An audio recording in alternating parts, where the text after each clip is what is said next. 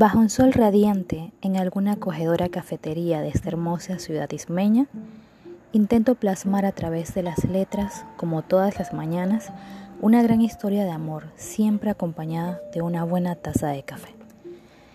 Este es el primer párrafo de la introducción de esta obra, género novela corta. Para los que no les gustan las novelas larguísimas, esta es una buenísima opción, chicos. La introducción describe en sí el lugar favorito de la protagonista, quien es una escritora empedernida. Se enfoca en su rutina diaria y la razón por la cual escribe.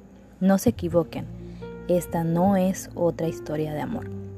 Si quieres saber más, entra ya a mi perfil en Wattpad Flomar 2018. Saludos.